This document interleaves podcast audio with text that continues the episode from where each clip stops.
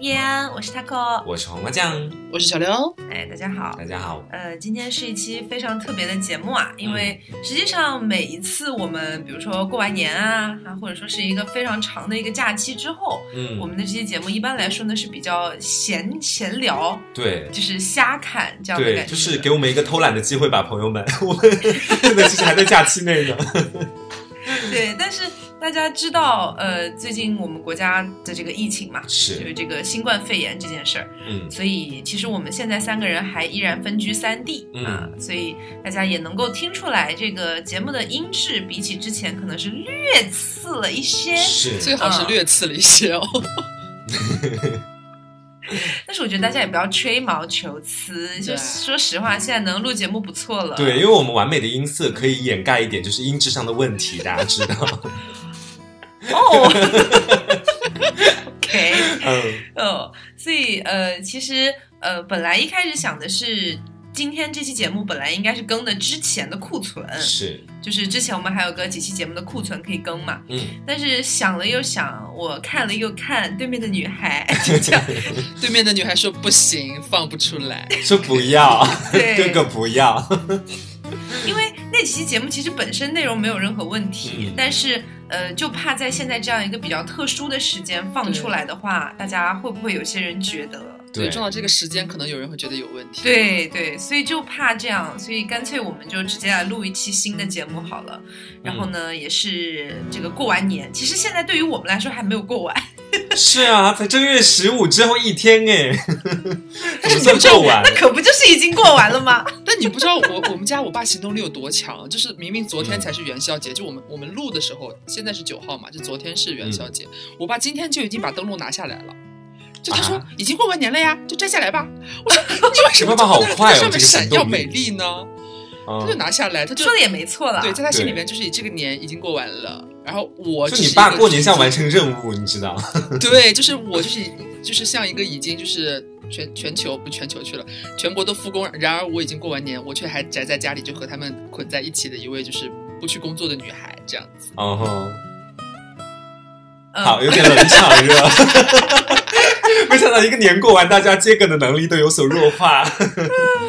嗯，好，所以今天呢，呃，我觉得也不用跟大家强调要戴口罩，要戴口罩这样子了。我觉得大家现在应该都有这个意识了，都重视起来了。是所，以，呃，今天这期节目主要跟大家聊一聊我们最近的一些近况，嗯包括呃可能会围绕这个病情的一开始，然后到现在我们发生的一些一些变化吧。嗯，对，呃，先来说说我好了。好，我觉得哈，我有的时候会真的非常的怀疑，怀疑什么？就是因为我我我忘了我有我反正我忘了我有没有跟黄瓜提过，但是我一定嗯跟刘总跟大仙提过，因为我们啊住在一块儿嘛。只有我之外吗？OK OK，好。是这样，就是一月初的时候我就看到那个新闻了，是就大概一月一号、二号左右，我就看到说，呃，武汉发现一种新型疾病嗯啊、这样子的一个新闻。但当时呢，就是消息还没有闹那么大嘛，大家都觉得说可能不是什么大问题。嗯，对，然后呃，我当时就已经警觉起来了，嗯，是，他是我当时就已经，对我当时就已经下单买口罩了。哇，你这你你你反应这么快的吗？他反应很快的，他就是我不知道为什么他遇到这种事情，就是他是一个非常有不能叫先见之明，就是他行动力极强，就是预见性的那种感觉。对，未卜先哦知，因为当时不至于了，当时我是觉得说，如果说这个事情如果真的传到杭州这边来，那我起码还可以有个口罩。但是嗯如果说他没有闹起来的话，那也没关系，反正我买的是买的都是那种防雾，买的就是 N 九五。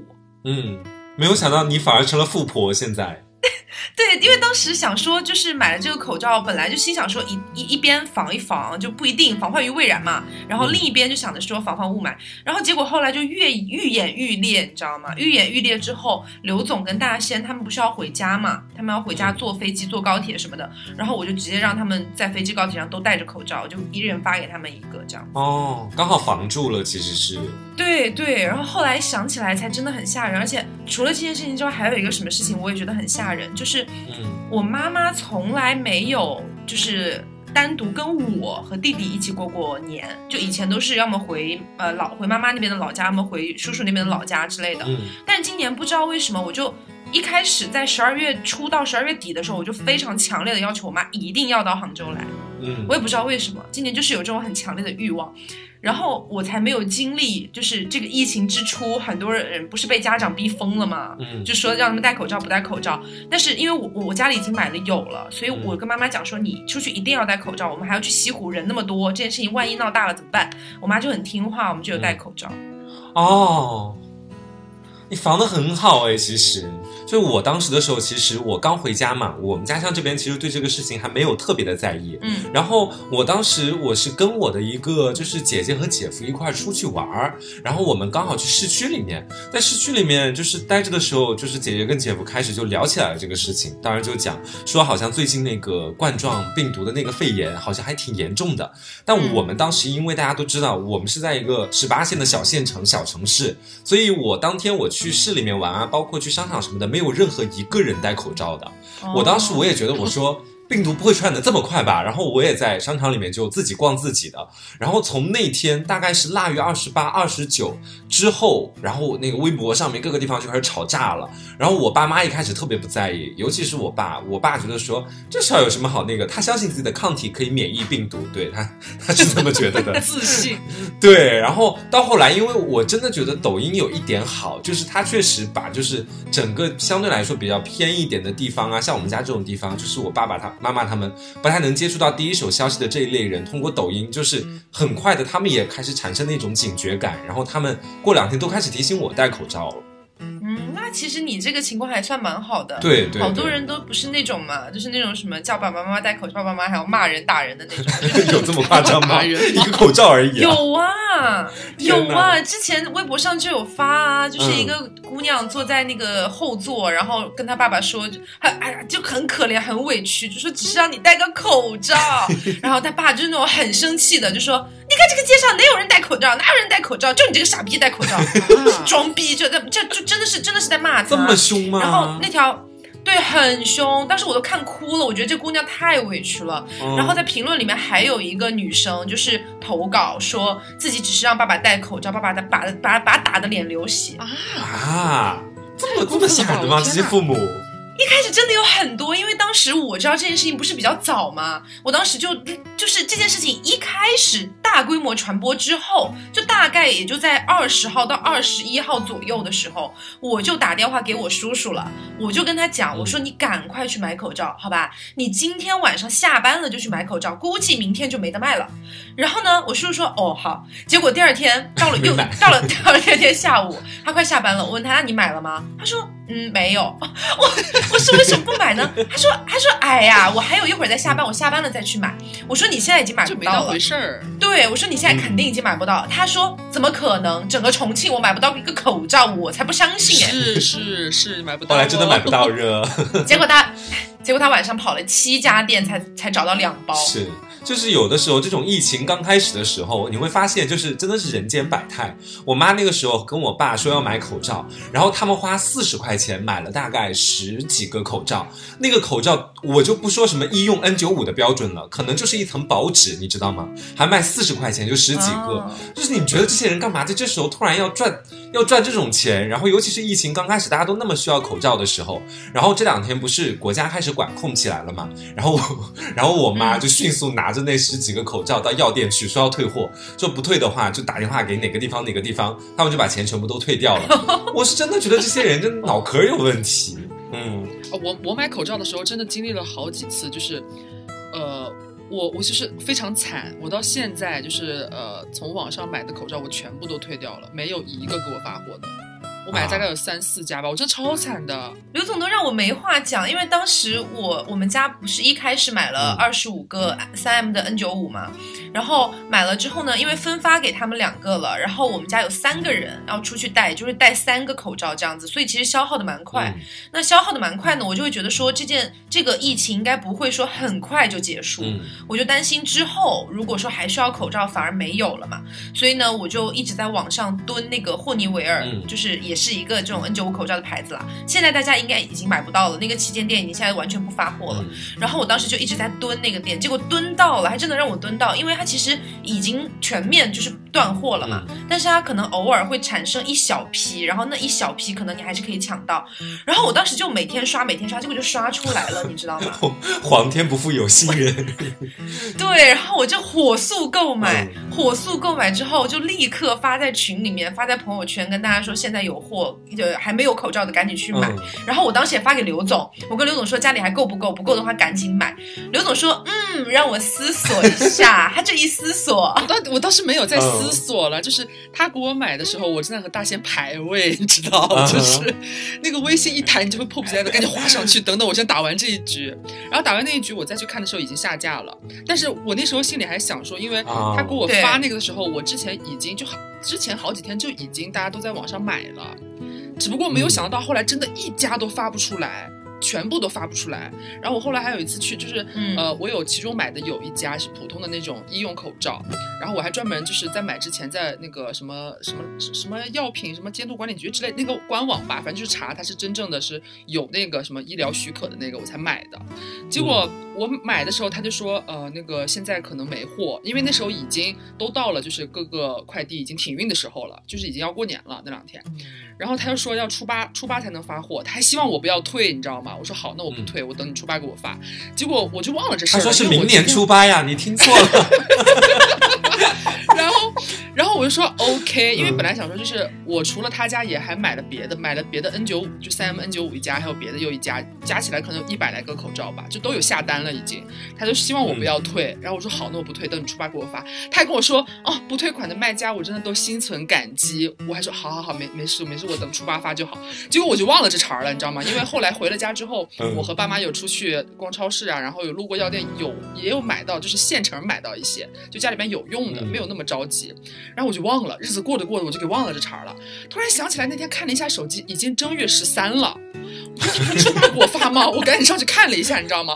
他没有没有任何反应，然后我就联系那个卖家说，我说不是说初八发吗？今天已经正月十三了。然后没有想到店家直接给我甩来几张照片，就是因为他们是正规的那种生产医疗器械用品的那种那种品牌厂家啊嘛，，被政府截获了是吧？对对，都被政府给截嗯掉了，然后就是没有办法发不出来，你退款吧。我说，啊我过年前的时候你对我感恩戴德，你说非常感谢我不退货，说初八给我发，然后现在让我退货，哇，我真的我真的哇，我绝望，我觉得自己我那时候被耍了崩溃了。对，我觉得自己被耍了，但是你又没办法说什么，确实你可能要对紧着一线嘛，你就你只能吃这个所谓的哑巴亏，但是心里面还是有一点，那你早跟我说啊，那你说初八发不了，你答应我初八发，那你初八跟我说、啊、已经被截了，不不然你们退款吧。我等到十三了，你是来等我再问你吗？那我明年正月初八来的时候，你是不是才给我发货？我那时候也是，我也在对我也在蹲，我在蹲那个就是严选的，你们知道吧？因为说严选那个时候就是好像口罩有对武汉专供的，也有给其他地方卖的嘛。然后我当时我就因为我这个人可能有时候眼睛比较糙，我就随便扫了一眼，我说哦是这个一月多少号多少号几点钟开始抢。然后我当时我就到了时间，我就准时上 A P P 开始抢。后来抢了之后，我发现我买的是儿童口罩，你知道吗？就是那种三到五岁的儿童口罩，它卖十九块九。我当时我还在心里寻思，我说，吗？对我说，我说哇，好便宜啊！我说严选真是良心企业，我还发了个朋友圈，我说这个大难当前不涨价，十九块九二十个，大家赶快去购入这样子。直到我自己买，我发现是儿童口罩，我整个人我都晕了那一下，然后赶快又搞退货干嘛的这些东西，哎，反正觉得很懵。嗯，而且当时我不是说我不知道为什么有一点这种预就是预感的能力嘛？除了口罩之外，居然还有哎！我真的现在回想起来觉得很吓人，因为我大概在二十三四号左右我就已经下单了护目镜了，啊，就是在全网哄抢护目镜之前就已经下单了，就是我会都都不是因为说看到什么消息或怎么样，我就觉得搞不好会需要，然后就直接买了。然后就对，而且后来有一次，后来有一次就是自己在家里面有点感冒，因为其实我还蛮害怕这件事情的。然后我在家里面有点感冒，但是你说出门又做好了防护，然后也没有接触过。呃，就是什么陌生人之类的，会觉得应该不是什么大问题。当然，在自己家家自己自己把自己吓哭了，当时 自己觉得我不会感染了吧，反正就吓哭。但是刘总当当时就有安慰我啊，说可是你看弟弟跟妈妈都没有任何事情啊，应该不是什么。嗯然后就每天真的是早晚各量一次体温，我还买了一个血氧仪，你知道吗？我大概是一月也是二十几号的时候买了个血氧仪，然后就每天在家就自己测自己测，一点问题都没有。所以那那嗯那段时间是刚好有一点感冒吧，可能这个季节容易感冒，然后就要买那个就是那种什么感冒药之类的啦。我还去，嗯不是丁香医生有那个什么在线义诊嘛，然后我还去嗯花了三十多块钱义诊了一番，就是 讲述了一下我的情况。说你没有问题？不是不是说我没有问题，是说反正我十八号是有出去，然后是有在那边吃饭。你说吃饭的时候不可能戴口罩，所以就会担心说有没有可能在吃饭的时候被感染啊之类之类的嘛。嗯然后呢，呃，那个医生也是还蛮耐心的，就跟我讲说，呃，有可能，但是你也有可能是感，就是普通的上，就是呼吸道感染，就普通的感冒心这样子。心里说这几天你这样的人我见多了，是，反正就是让我吃快克，你知道吗？嗯然后我我们家里又没有，结果我才知道，其实快克就是那个什么复分什么什么复方氨酚晚胺片什么的，对，对对对，就是那个东西，其实家里有，但是我不知道。然后我就买，就就就要在那个药店买快克。但是下单快克的时候，我就有在想，我要不要顺便买点什么啊？就是嗯会觉得说，对吧？而且还差一点起送，我想那不如买点酒精好了。哦，你又又囤齐了酒精，就很奇怪，你知道吗？我真的又买了几瓶酒精，我真的是觉得就基本备齐了呀。对，发生的很突然，然后就也也是在全网哄抢酒精之前，我就已经买好酒精了。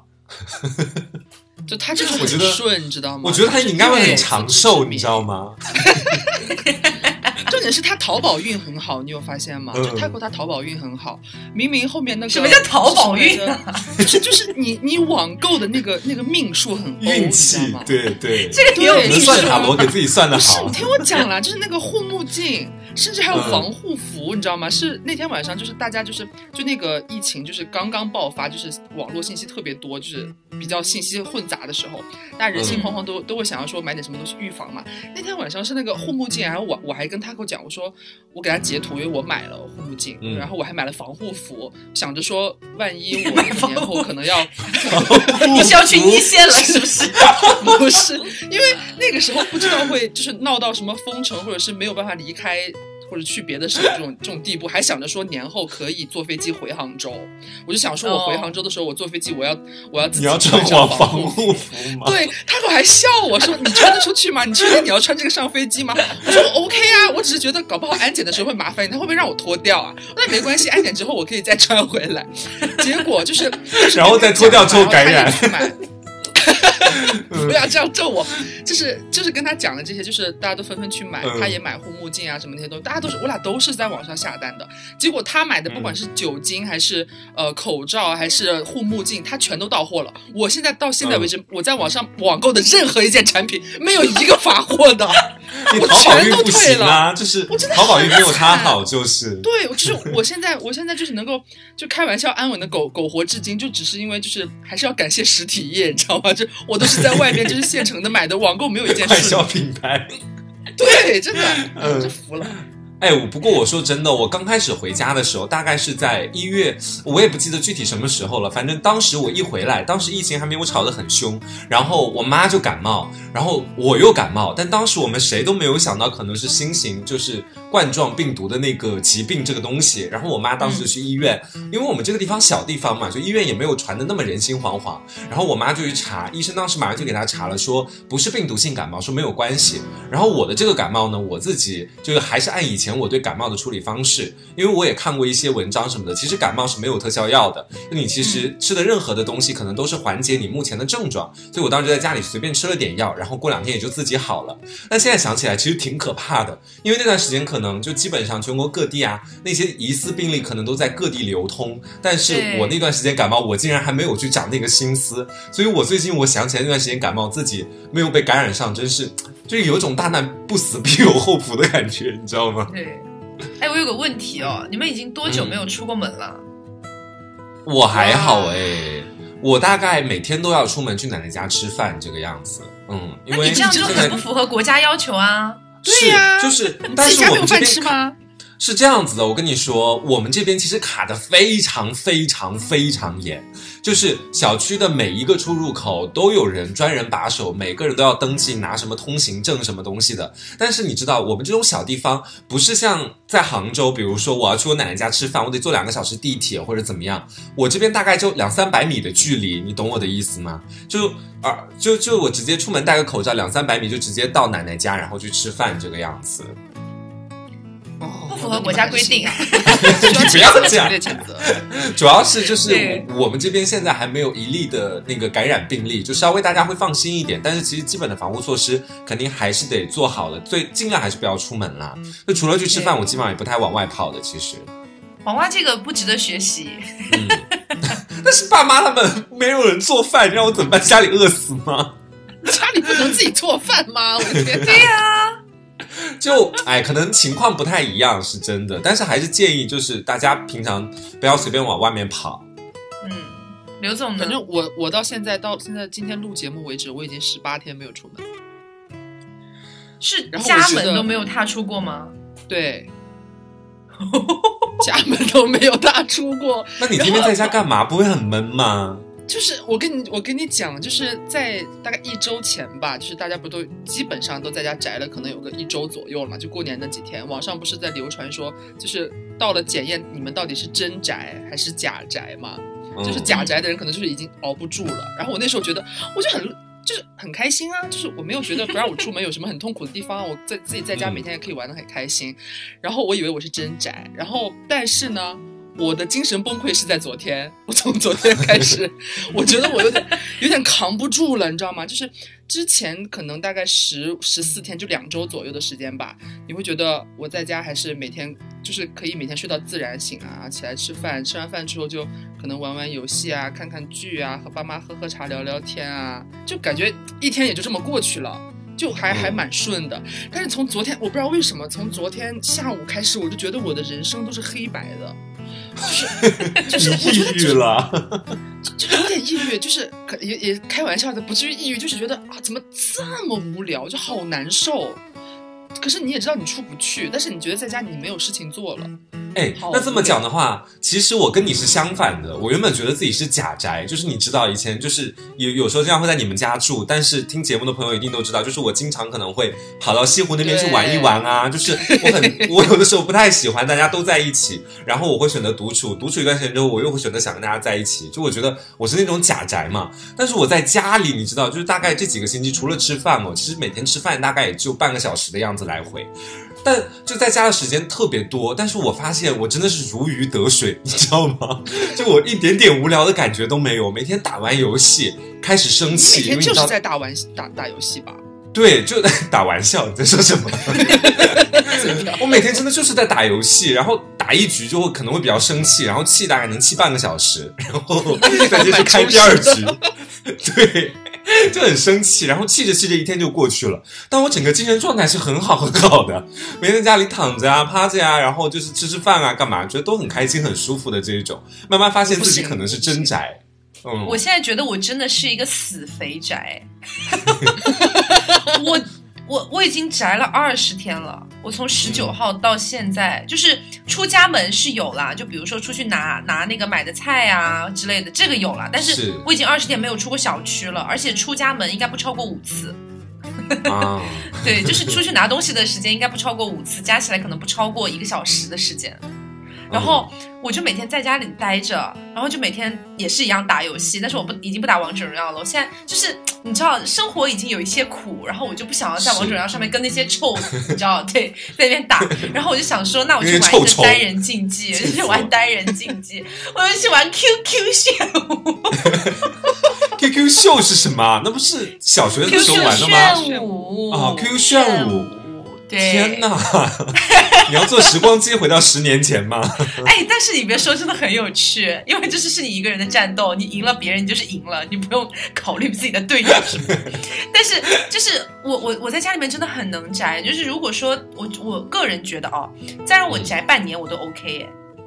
我今天跟我叔叔也这么讲，我说你只要给我网、给我手机、给我吃、给我喝，然后其他点外卖都可以，我只要一年应该都不是问题。我现在真，的是这么说不，是问题。我就真的不害怕。一年之后再见到你，你应该皮肤已经白的透明了吧？像吸血鬼。而且你知道，我现在每天获得快乐的方式非常简单。你知道，就我今天我趴在阳台上面抽烟，然后因为今天那个天气都还蛮好的嘛，然后外面就是我我们这个县这个小区里面就有一些不安躁动的人，他们就开始在外面打起了羽毛球。这个也不提倡大家去学习哦，就不管是什么天气。对，最近都要待在家里，但是我们小区不少人已经出来散步了。我今天唯一的快乐就是看到他们打羽毛球，跟他们一起开心，你知道吗？我就一边一起开心。我 我看到他们打羽毛球，我是直接打通物物业的电话举报，说有人在这边不戴口罩打羽毛球，然后物业就会过来，然后就说啊，你们赶快走吧，或者戴上口罩打也行，然后他们就回回家去拿口罩。对，然后我今天出去哦，然后今天也是出去吃饭，然后看到一个小男孩，真的非常奇妙。就是我我平常我今天骑电瓶车嘛，然后戴好口罩，刚好出去看到一个小男孩，你知道在遛什么？在遛一只好肥好肥的兔子，在我的电瓶车旁边转圈。然后我今天戴口罩，我又不想跟任何人交流，你知道，我我我不想跟任何陌生人讲话。然后我我又不知道让他们让他怎么把兔子弄走，因为他的兔子一直在我的那个电瓶车旁边嗅来嗅去，嗅来嗅去。然后我就跟他说，我说我就隔很远，我说我要去出去了，我说你赶快把兔子带走，这样子。然后他就抱着那个好肥的兔子，然后就开始跑。我真的觉得就是在我们家这种小县城里，虽然每个人包括我爸他们都会讲，就是说每个人这个疫情很严重啊怎么样，但其实。小县城里的人天气好，大家都现世安好的那种感觉，你知道？嗯，我现在就觉得说，就是呃，可能虽然我们我其实其实说到底哈，就是我们一直。就是也希望大家重视这件事情，然后也要自己小心，然后自己注意安全。但是呢，因为其实这段时间有非常非常非常多不好的消息，就是各种各样的负面的新闻，然后就会充斥在我们的心里面。然后其实有曾经很长一段时间，就大概也就是这件事情彻底爆发开的那一周，那一周里面。我吃不下饭，睡不着觉，真的每天都是对，每天就是我妈妈。我妈妈也吃不下饭，就是我们每天看到那些新闻，真的吃不下饭，就是一点都不想吃，就觉得说，哎，今天好像都没吃饭，你不饿吗？哦，好像不饿哎，但是一想不行啊，如果不吃饭的话，没有没有那个抵抗力，好像又要吃一点，对，所以那那一周里面，真的都是我跟我妈吃不下饭，然后晚上他们会睡得比较早，因为他们早早上起的也早，还有我弟弟嘛，然后我就会到很晚很晚，我都睡不着。我就我我这两天头发大把大把的掉，就是那个洗澡的时候，我我捏我自己的头发，我感觉就有细细的一小股了。啊，你你是完全被新闻影响的吗？是，对，他有心情真的很不好啊。对他就是，尤其是就是刚刚爆发开，就是各种新闻前面讲那个，就那那段时间，就过年那几天，大概就是就那段时间，我每次给他打电话，不管是打语音还是打视频，我问他你在干嘛。我一天可能问他七八次、十来次，每次他的回答都是我在看电视，就是他在看新闻，你知道吗？我每次他 我就就那几天他真的有点夸张了，就是尤其是他前面有讲嘛，就是他。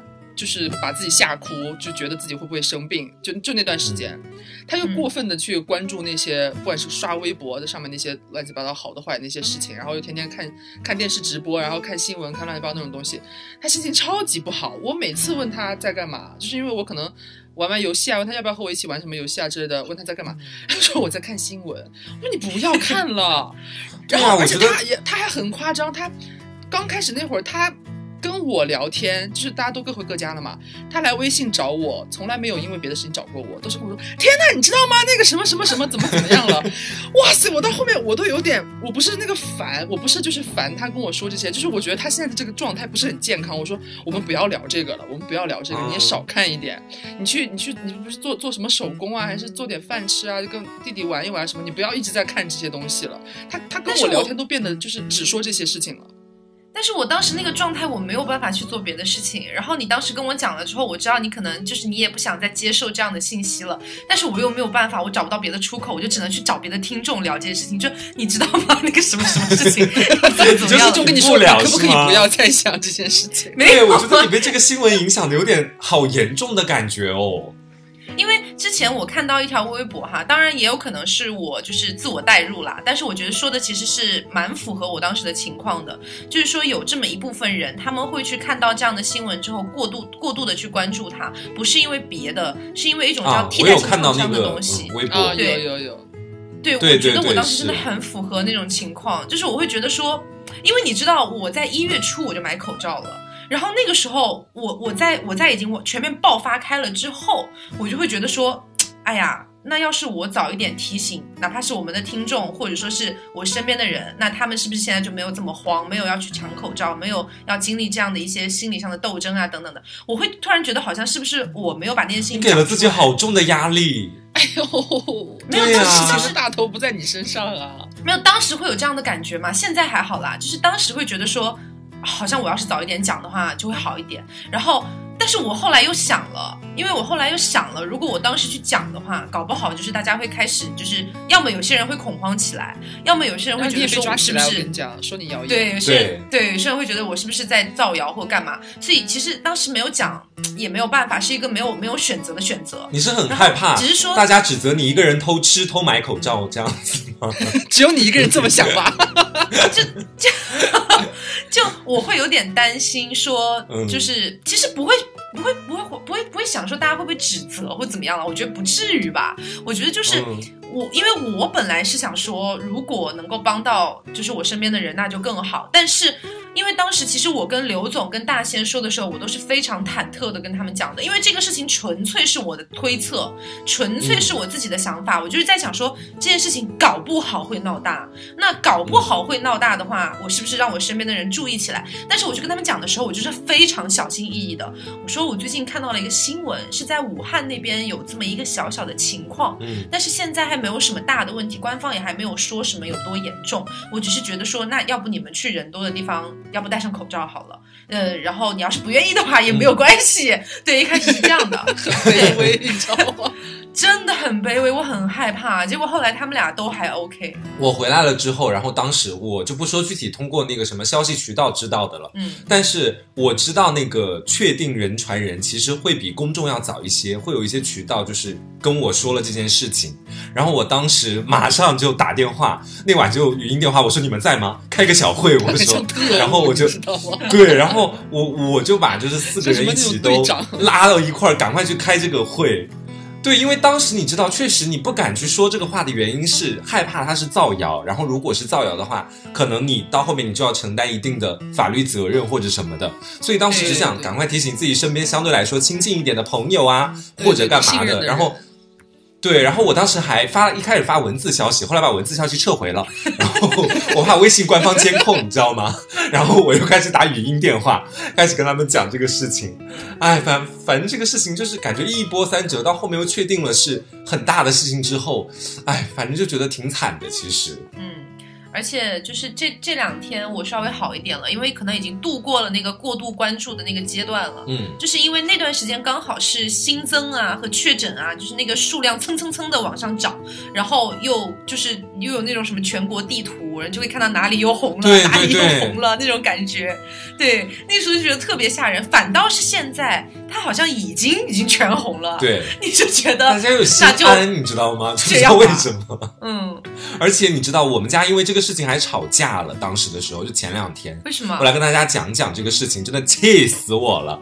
是是这样子的，就是我我家有个姑姑，然后呢，她的儿子在广州那边打工，然后呢，他儿子跟他儿媳妇都在广。广州那边，然后他们俩的女儿就给了我姑姑放到我们家这边，就安徽这边来养。然后我姑姑一直就给他带着嘛，是不是？然后我姑姑呢，在年前的时候就带着呃她的那个孙女，就是她儿子的女儿，回到了广州那边。他们四个人在广州那边一起相聚，然后准备是最近的时候回来。然后回来的时候呢，因为你知道广州是疫区，而且他们要坐高铁回来。然后当时姑姑就在家群里面说说你们呃要不要过来接一下我呀，或者干嘛的？其实家里面人当时都说要接，但是确实也不能跟你直接接触，因为你是从高铁上直接回来，前两天吗？对，就前两天，然后从疫区直接回来的。然后我姑姑当时就蛮，她没有到生气，她的意思就是说啊，你们是不是嫌弃我呀，或者怎么样？然后我们就跟她解释了，说这不是嫌弃，是如果你感染了这个东西，你到时候带给全家，接了你的人，包括我们整个家族可能都会感染这个疾病。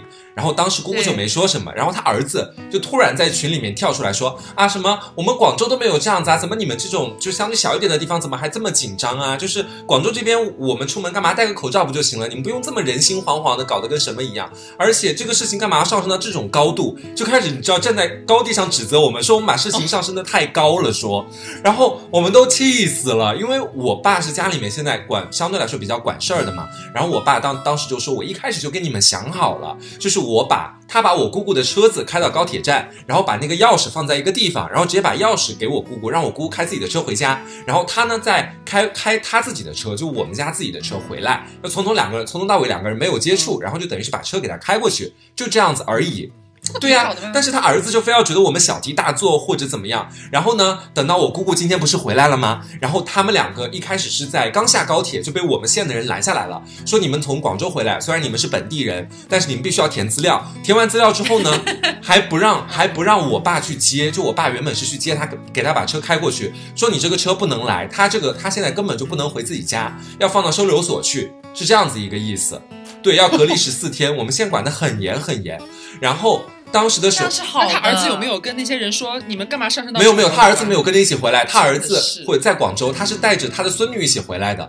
然后到后面这事情怎么解决呢？这个后面那个事事情解决方法是他的那个工作单位的老总签了一个担保书，然后这个担保书就担保他在家里隔离十四天不能出去，这个担保书就德高望重的人给他签嘛，然后就给他签完了之后呢，他现在就每天在家里待着。然后你知道最可气最可气的是，我们今天在群里说了一下这个情况，就为了表明现在这个事情还是很严重的。昨晚你也看到了，你知道他儿子的时候突然就又接了一句说：“哎呀，还是我们广州好。”哇，你知道我当时气到我。气到我想要怼他，你知道吗？在群里，我这个哥哥真的是，那你就别回对来啊，我当我我我我今天家里面就在私下聊天，都说那当时真的很想回他儿子就说，那你就干脆别回来啊，就这样啊。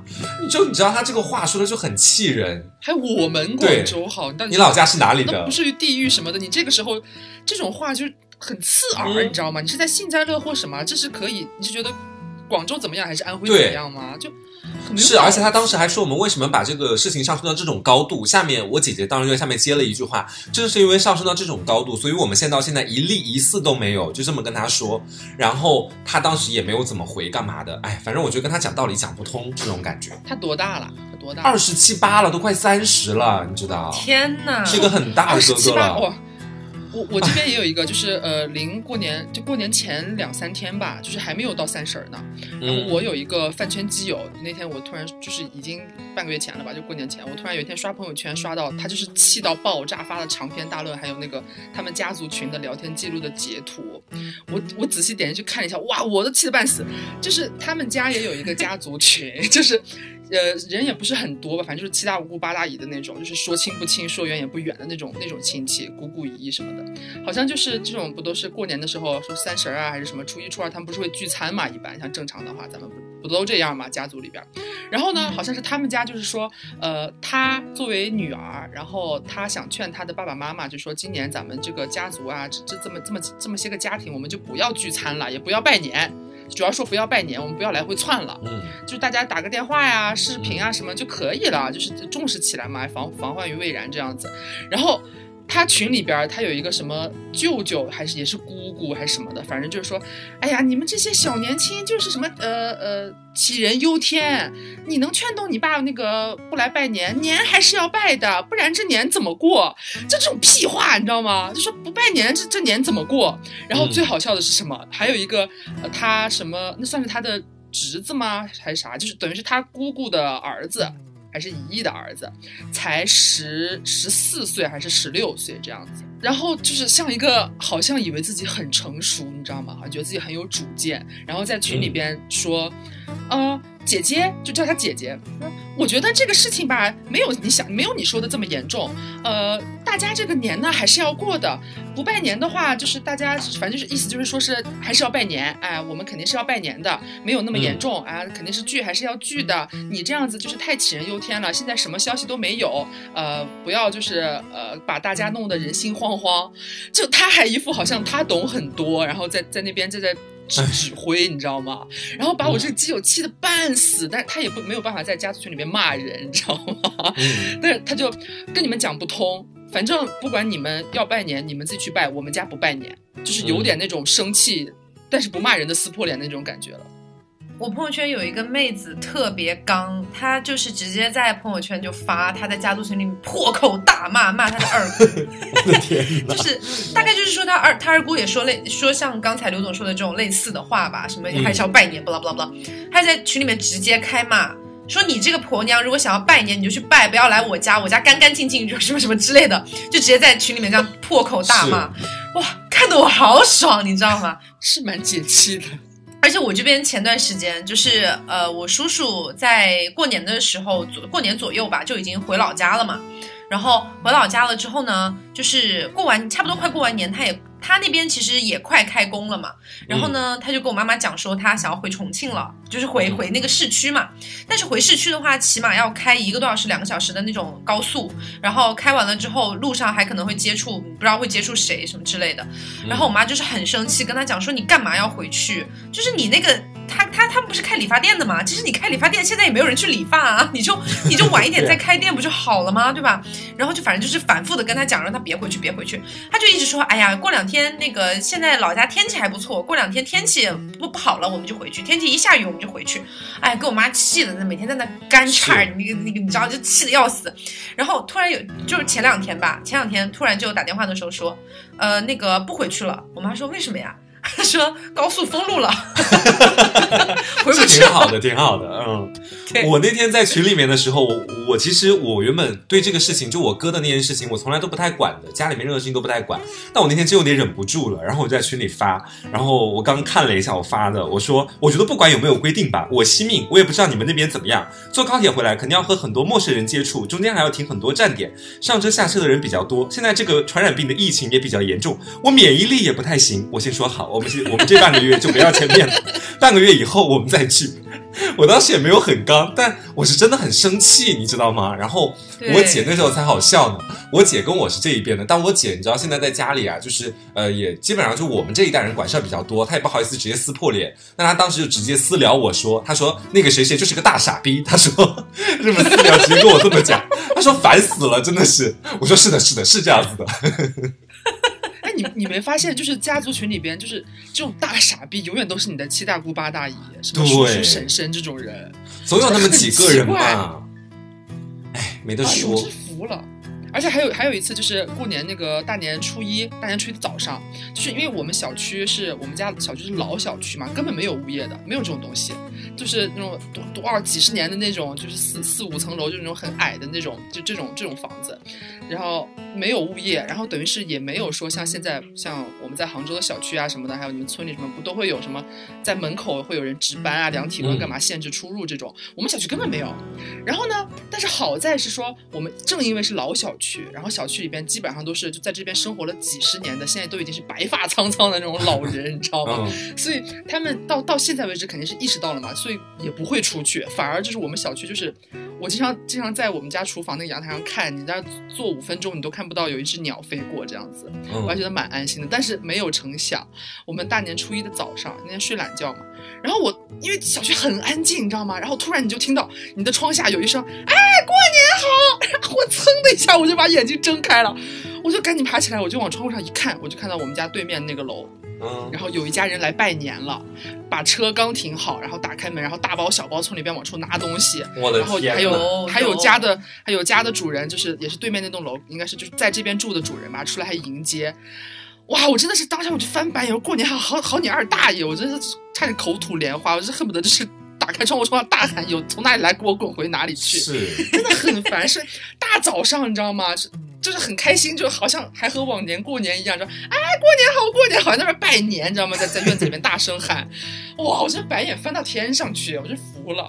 我这边也有啊，就前两天我出去拿那个 拿菜的时候，我出去只能是为了拿菜。我跟你讲，嗯我去拿菜的时候，因为我不是提早就买了护目镜啊、口罩什么的，就戴的很齐全嘛。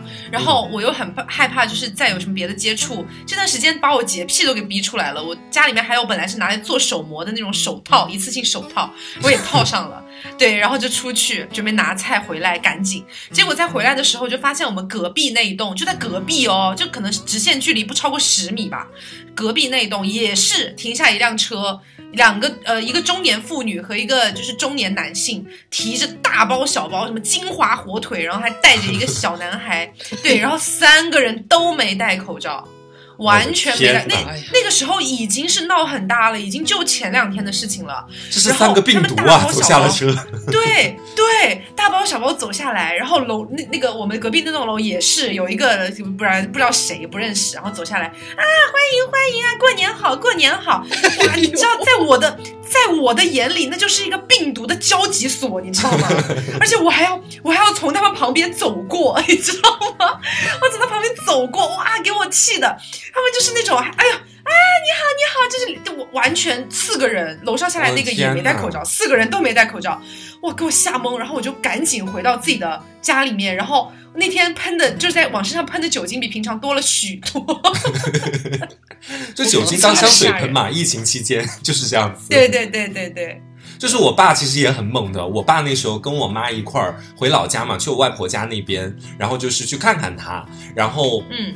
刚开始在车上的时候，就是我爸打电话，包括就直接说了，他说农村的人其实他们比较爱拜年一点，他当时就直接跟我外婆说，他说我先跟你说好，今年如果家里面来人拜年，你通通在门口全部都拒掉，离他们远一点，就是说今年不拜年这个样子，别人稍微懂一点事的应该都会理解的。他说如果他们非要进来的话，那我们家人就出去，他说给他们自己来我们家自己玩，就跟我外婆这么讲，当然讲也是开玩笑的嘛，但就是我外婆大概也知道这个事。情的严重性，然后他就说好的好的这样子，所以今年其实我是真的没有体会到一丝的年味，在今年过年的时候，基本上就在家里过得跟往常没有任何两样。嗯，今年应该大家都没有这种什么年味儿的感觉了。我觉得今年就是过年，大家苟住然后活住就好了，就不要追求什么年味儿了。而且我们在我们在过年前的那期节目，居然是小时候的年味儿都去哪了？好啦，小时候没有，今年也没有哦，朋友们。对，但是明年会好的。嗯嗯，我觉得会好的，这肯定是会好的，百分之百是会好的，肯定会好的。时间问题，呃，依然要苟住，然后呃，迫不得已要出门的时候呢，一定要戴好口罩，然后回家一定要洗手啊，酒精喷一喷啊，对对，要消毒，真的要消毒。但那个酒精还是要注意哦，真的，我我看了好多新闻哦，失火，酒精用的不当，然后各种失火，各种爆炸，干嘛的。蛮吓人的，就还是老老实实的，你就该有地方喷，你擦拭、擦拭、擦拭就好了，不要一直就是浓度那么高，也蛮危险的。我是那天看到有说，呃，说是什么夫夫妻俩就是在家小两口，然后老婆在厨房那边呃做饭，然后老公在老公在喷酒精擦，然后轰的一下就给着火了。就是比如说大家出门回来的时候，全身消一下毒。我觉得就可以了。在家里面，平时你那个隔着一会儿就喷一下，隔着一会儿喷一下，确实比较危险啊。整个空气中的酒精浓度太高了。好，呃，所以就是我们也只是最后来给大家做个提醒。其实现在大家一定能够在网上找到非常非常多的，呃，不管是教你怎么戴口罩、怎么选口罩，但是没有教你怎么买口罩的。对，告诉我，我想学习。呃，然后呃，也有很多教大家怎么洗手，然后怎么消毒之类的，应该都有啦。大家多去了解，这样就可以了啦。我们只是最后来提醒一下而已。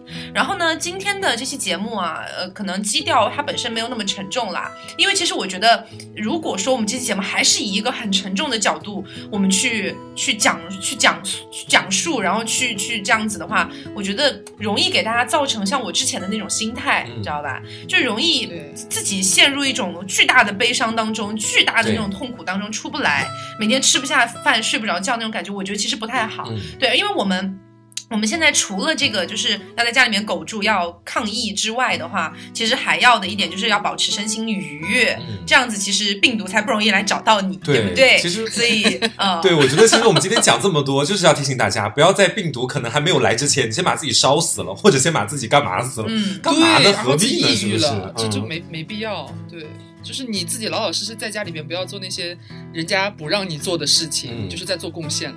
是的，对，所以必要的防护措施做起来，但是不要太过于的去做这样的事情，很容易造成危险啊。这个点是这样的。当然，如果你本身真的非常害怕，你每天在家二十四小时戴戴口罩，我也无话可说。对你保护自己保护的好也可以。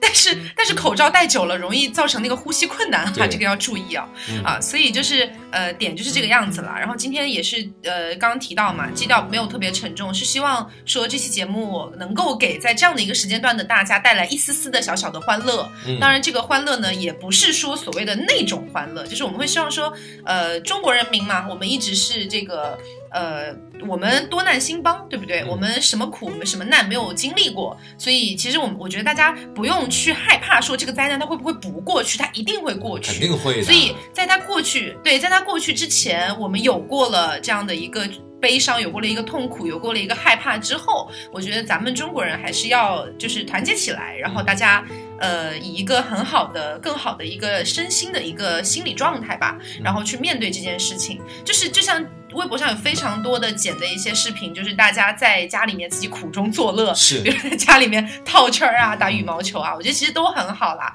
对，所以就是想以一个这样的有点确实确实是有点苦中作乐的感觉，然后给大家带来一些一丝丝小小的慰藉吧。嗯。对，嗯，嗯，好。而且那么多人在一线为之努力，那我们普通人可能做不到在一线能添砖加瓦，嗯。但是我们守好自己的本分，就是做该做的事情，不做那些不让我们做不好的那些事情，就其实也是在尽你力所能及的出一份力量，嗯这些事情总会过去的。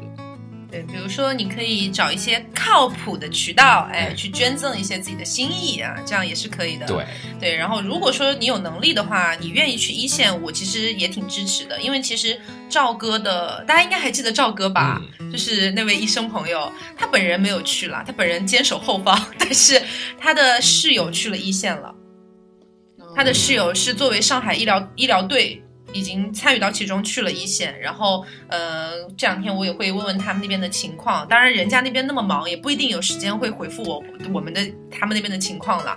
所以只是说，可能出于我的角度，那我可能想说，就是慰问一下，看看还在一线的这样的一些医务人员们，他们的生活怎么样。我觉得，呃，如果有机会的话啊，我们到时候也可以看看能不能请他来上节目，嗯大家一块聊一聊。嗯对，嗯，所以呃，也是非常感谢所有在一线奋战者的这个人们对，不仅仅是医务人员，医务人员当然非常辛苦，但还有非常多的，比如说工人呐、警察呀，包括呃交通的协警啊等等的，其实他们都在为了这样的一个事情去做着自己的努力，所以我觉得他们都是值得尊敬的。当然，我们每一个普通人，我们能够做到的就是在家里面苟住。其实你只要苟住了，就已经是为国家做贡献了。大家也知道这个点。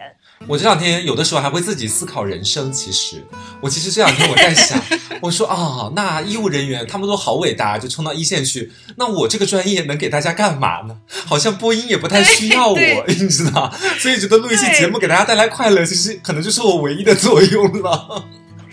对，因为因为其实之前日坛他们就出了一期嘛，嗯也是来聊这个，就是他们最近的一些生活状态的。然后其实，在疫情爆发之后呢，我有跟李叔聊过，嗯就是反正我们就交流彼此的信息嘛，嗯然后就分享一下彼此最近就是买口罩的一些趣事这样子。嗯对，然后呃，其实他们那边他们也是觉得，哎，好像我们在这次这这次的这个疫情里面，好像我们帮不上什么太大的忙。对，他们甚至陷入了一种就是。我好像对这个社会、对这个国家没有什么贡献，这样的感觉。不要这样。对，但是你说实话啦，说实话，我们对这次疫情来说，可能确实没有什么太大的贡献。嗯我们一没有办法去上场，去去上一线，去真正的救护病人；我们也没有办法像警察一样去抓住那些啊，这个比如说不配合的一些人等等等等的，我们没有办法做到。但是。我觉得录这期节目，就是一是希望能给大家能给大家带来一丝丝小小的这个慰藉吧，一丝小小的开心。我不知道大家感受到了没有？对，然后是嗯，对，除了这个之外，也是希望大家继续保持好自己的信心，嗯保持好对国家的一个信心。我们继续把这样的一个事情进行下去，然后最终解决掉它。嗯这样子，嗯。是希望给大家带来一点点的小小的勇气、跟信心、跟一点小小快乐。这是我们能做的，可以说是为数不多的贡献之一了。大家一定要收下，知道吗？是给我 听完。嗯，好，所以嗯，也希望每一位听众，每一位听众一定要保证自己的身体健康。嗯今年别的什么都不祝你，就祝你身体健康，是好吧？对，因为其实我们还。嗯。对，其实我们还有很多非常多的武汉的听众，嗯。啊，对，嗯，对，我们有非常多武汉的听众，然后他们分布在各个群里面，甚至之前还买过我们的一些东西，或者买过刘总的小饼干等等等等的。嗯。对，所以其实这件事情发生之后，我就会觉得，我好像也不能为他做什么。嗯那我希望我录一期节目，他们如果现在还在武汉，还在疫区，还在家里面奋战，或者甚至是在隔离的话，嗯我希望他们如果听到这期节目，能稍微开心一点点，是这样子。嗯，嗯，好，那今天的节目就是这样啦。呃，为什么要做这样一期节目的原因也告诉大家了。嗯那希望大家呃能够不要在下面杠我们，好吧？啊求求了。我们在这个时候录这期节目也很不容易的，朋友们，嗯，对，真的很不容易，我们调试了好久才能录制这期节目的。嗯，那希望大家喜欢这期节目。嗯然后我们下周更新的话，我们会视情况而定。嗯好吧，就是下周更的那一期，也有可能是我们继续三方录制，也有可能，哎，如果说情况好转了，对不对？我们这个呃这个疫情的情况已经好转了的话，哎，那说不定我们可以放一期之前录制的，哎，比较更加轻松欢快一些的内容。当然，一定就是所有的东西都要看未来的情况啦。看情况而定了，嗯，嗯嗯，那今天节目就是这样，希望大家每一个人身体健康，好吧？嗯，啊，那我是 taco，我是黄瓜酱，我是小刘，啊别着急，慢慢来，拜拜，拜拜。拜。